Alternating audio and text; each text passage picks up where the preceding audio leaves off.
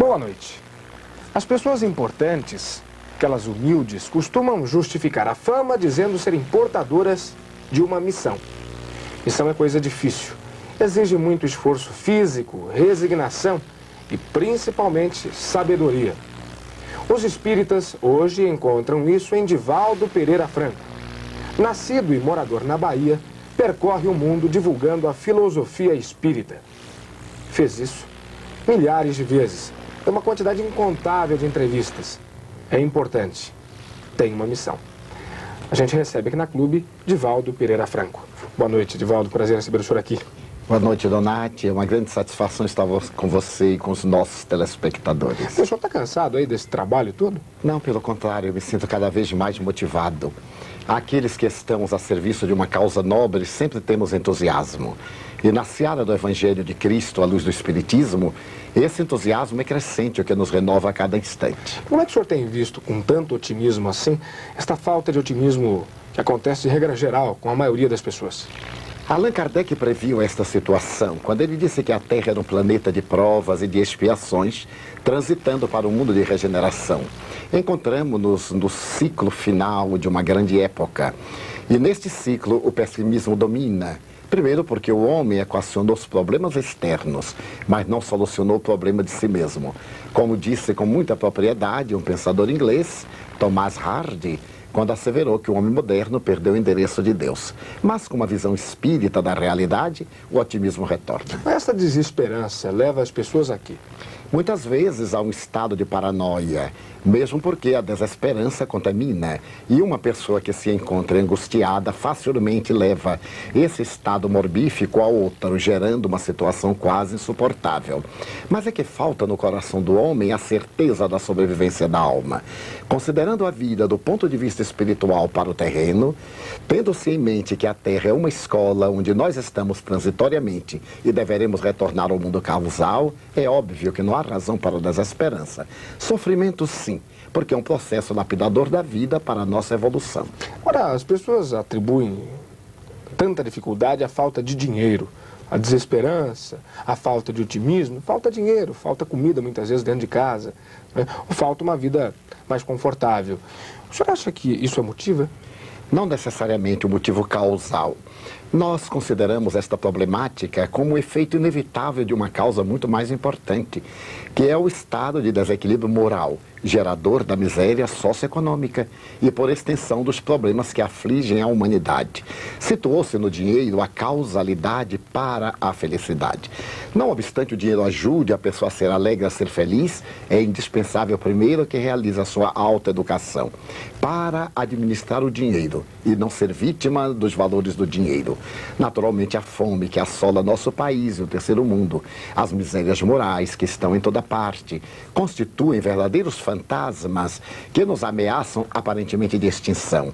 Mas, trabalhando-se por construir uma sociedade equânime, esses fantasmas desaparecerão. É a proposta de Cristo.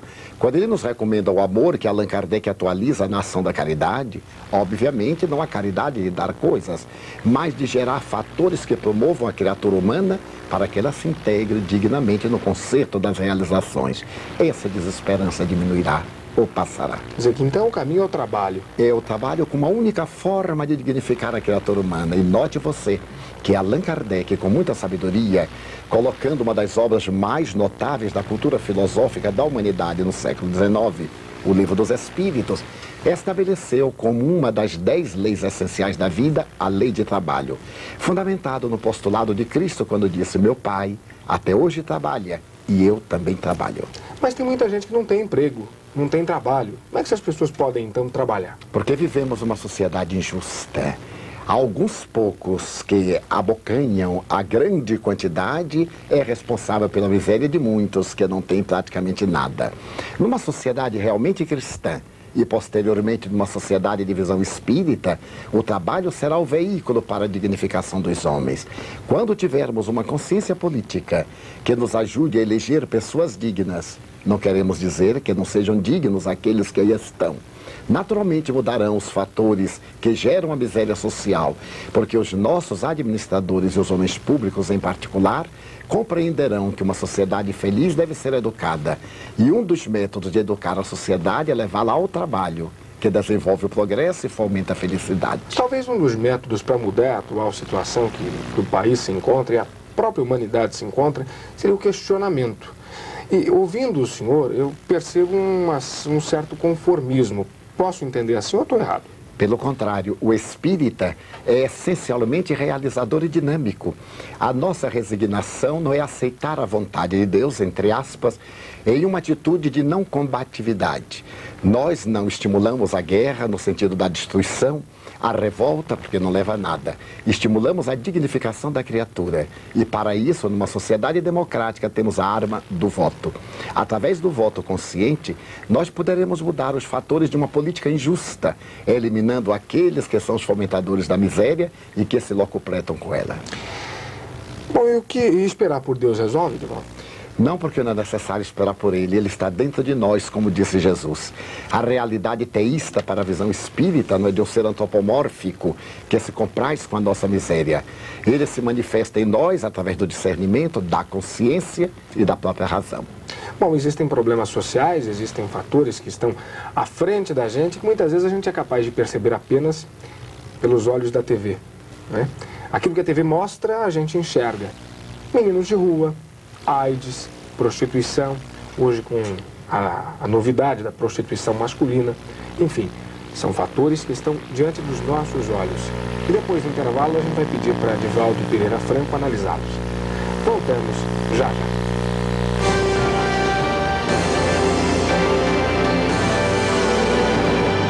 Estamos recebendo a visita de Divaldo Pereira Franco. Divaldo Pereira Franco tem feito palestras em todo o mundo divulgando a doutrina espírita. Aliás, o senhor está vindo da Europa?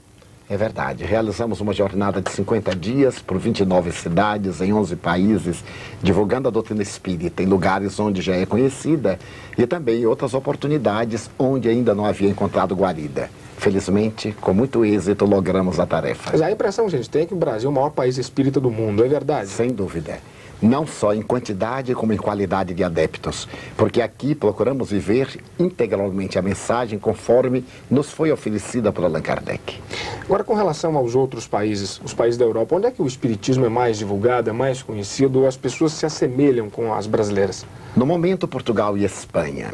Temos ali duas federações que vêm realizando uma atividade muito grande e os demais países estão agora iniciando. Da França já há uma federação espírita com o nome de União Espírita Française mas há uma atividade bem desenvolvida em diversas cidades. Nos outros países, o movimento, por enquanto, ainda é menor. Curioso, né? Ter nascido na França é e agora ter uma, uma federação espírita. Né? É verdade. Durante um largo período, o movimento espírita na França esteve no estágio de estacato. Isso se deve, de certo modo, às três grandes guerras, a Guerra Franco-Prussiana de 1870, a Primeira Guerra Mundial de 14 e 18, a Segunda Guerra 39 e 45, que esfacelam realmente os ideais da criatura humana humana. Sendo francês tipicamente um povo muito racional, deixando-se dominar pela ferocidade da guerra, perdeu o sentimento religioso. E isso não acontece apenas com o espiritismo. A visão religiosa de França hoje é muito diferente daquela do passado.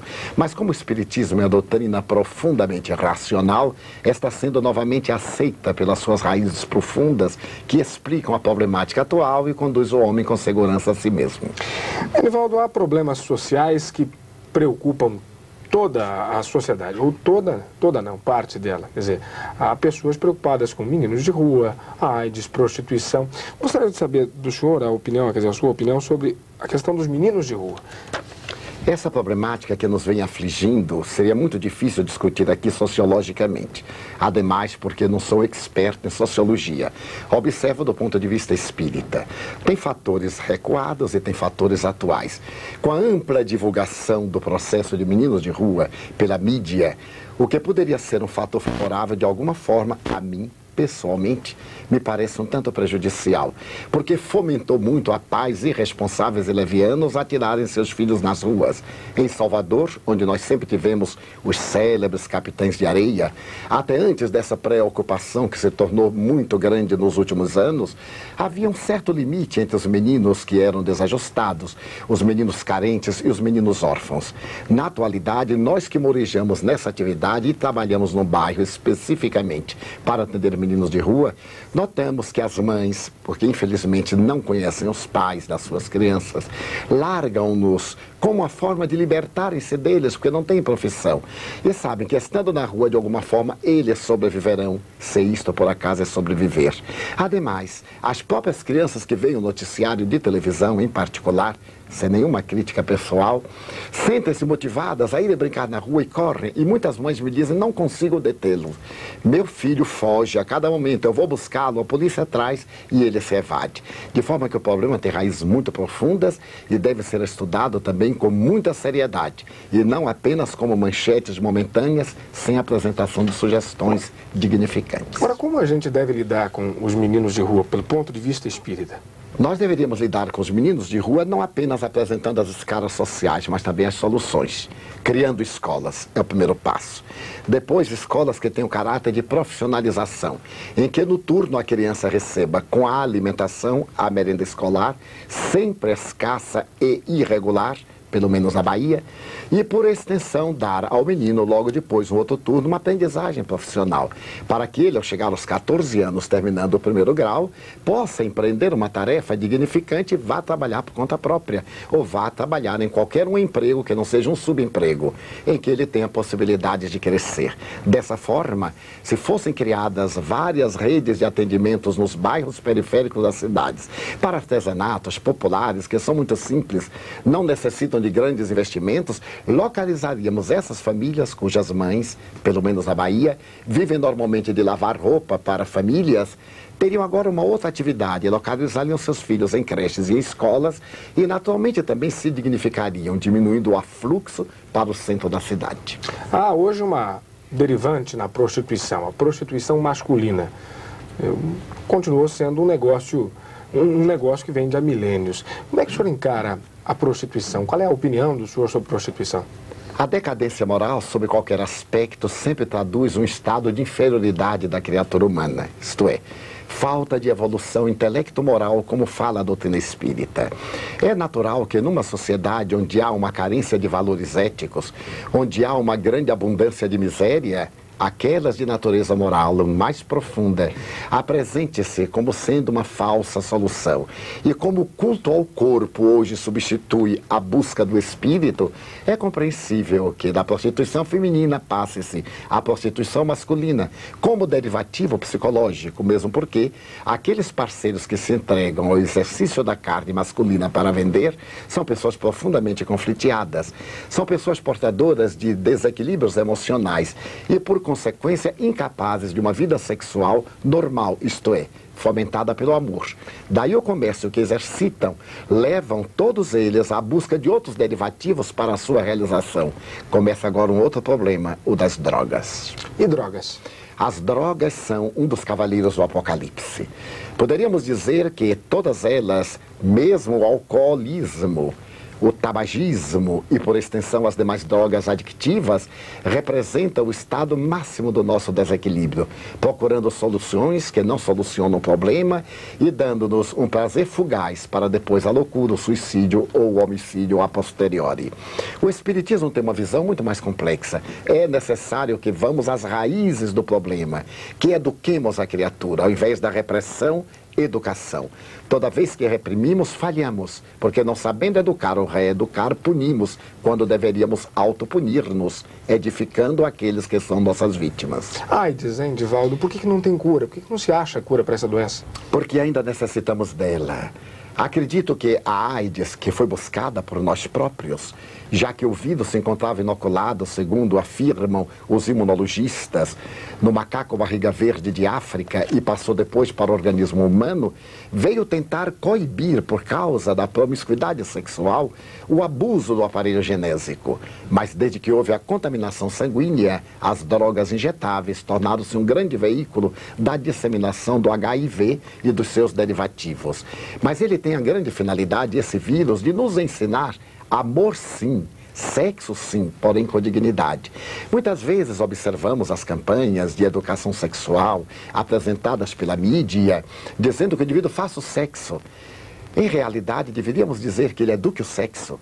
O homem, a criatura humana, não foi feita para o sexo. O sexo é um complemento da criatura humana. E enquanto não edificarmos, deixando que ele fique no aparelho genésico, tirando-o da cabeça, nós não teremos somente a problemática da AIDS, teremos também da impotência, da frigidez, do conflito, do tormento e dos derivativos de várias ordem que nos levam ao mesmo estado de desequilíbrio. Agora, vai chegar a cura da AIDS? Sem a menor sombra de dúvida, a nossa concepção de Deus é amor e não punição, não é um ser antropomórfico. E periodicamente a ciência passa por calamidades equivalentes. A peste negra, que dizimou três quartas partes da sociedade na Idade Média, o mal de Hansen, que é multimilenário, tem encontrado soluções perfeitamente perceptíveis dentro do avanço da ciência. Hoje, no mundo, segundo estatística, mais de 20 mil cientistas estão nos laboratórios tentando apresentar uma vacina ou uma terapia curativa para a AIDS. No momento próprio, com esses esforços admiráveis, naturalmente virá a solução. Mas se o homem não se corrige, virão outros problemas, é inevitável. Depois do intervalo, a gente vai continuar conversando com Divaldo Pereira Franco, que está visitando a clube hoje. Voltamos já já.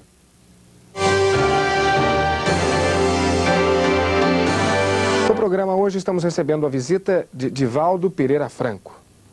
Divaldo Pereira Franco, em Ribeirão Preto, sempre atrai milhares de pessoas para ouvir as palestras. E sempre ao final das palestras, já uma marca registrada de Divaldo, há uma oração, há uma prece. Divaldo, o senhor poderia deixar essa prece para a gente no encerramento do programa? Com muito prazer. Primeiro porque é uma prece de esperança. No momento caótico, qual este que todos vivemos, é muito fácil deblaterar, blasfemar, rebelar-se. No entanto, diante da grandeza da vida, eu preferiria agradecer. Dizer a Deus que amo a vida, que para mim é bela e consentida. Senhor, muito obrigado. Muito obrigado pelo que me deste, pelo que me das, pelo ar, pelo pão, pela paz. Muito obrigado pela beleza que os meus olhos veem no altar da natureza. Olhos que fitam o céu, a terra e o mar. Que acompanham a ave ligeira que corre fagueira pelo céu de anil e se detém na terra verde, salpicada de flores em tonalidades mil. Muito obrigado, Senhor, porque eu posso ver meu amor. Diante da minha visão, no entanto, eu formulo uma prece pelos cegos, que se debatem na escuridão, que andam na solidão, que tropeçam na desesperação. Por eles eu oro e a ti eu imploro comiseração, porque eu sei que depois desta vida, na outra lida, eles também enxergarão. Muito obrigado pelos ouvidos meus, que me foram dados por Deus, ouvidos que ouvem. O tamborilar da chuva no telheiro, a melodia do vento nos ramos do solgueiro e as lágrimas que vertem pelos olhos do mundo inteiro, ouvidos que ouvem. A música do povo que desce do morro na praça a cantar, a melodia dos imortais que a gente ouve uma vez e não esquece nunca mais. Muito obrigado, Senhor, porque eu ainda posso ouvir, mas diante da minha audição pelo cego, surdos eu te quero pedir, porque eu sei que depois desta dor no teu reino de amor eles voltaram a ouvir. Muito obrigado pela minha voz, mas também pela voz que canta, que declama, que ensina, que alfabetiza, que ilumina, pela voz que trauteia uma canção e que o teu nome profere com sentida emoção. Diante da minha melodia, eu te quero rogar pelos que sofrem de afasia, os que não cantam de noite, os que não falam de dia. Oro por eles, eu sei que depois desta prova na vida nova também cantarão. Obrigado pelas minhas mãos, mas também pelas mãos que aram, que semeiam, que agasalham, mãos do amor e da ternura, mãos que libertam da amargura, mãos da caridade, da solidariedade, mãos que apertam mãos, mãos de poesias, mãos de psicografias, mãos de cirurgias e mãos de sinfonias, pelas mãos que atendem a velhice, o sofrimento e a dor, que socorrem na terra o desamor, pelas mãos que no seio abraçam o corpo de um filho alheio sem receio, e pelos meus pés que me levam a andar sem reclamar. Muito obrigado, Senhor, porque me posso movimentar. Diante do meu corpo perfeito eu te quero louvar, porque eu vejo na terra infelizes aleijados, marcados, desesperados, que não podem andar enquanto eu posso bailar. Oro por eles. Eu sei que depois desta expiação, na outra reencarnação, eles também bailarão. Muito obrigado por fim pelo meu lar. É tão maravilhoso ter um lar. Não é importante se este lar é uma mansão, uma favela, uma tapera, um ninho, um gramato de dor, uma casa no caminho, seja o que for.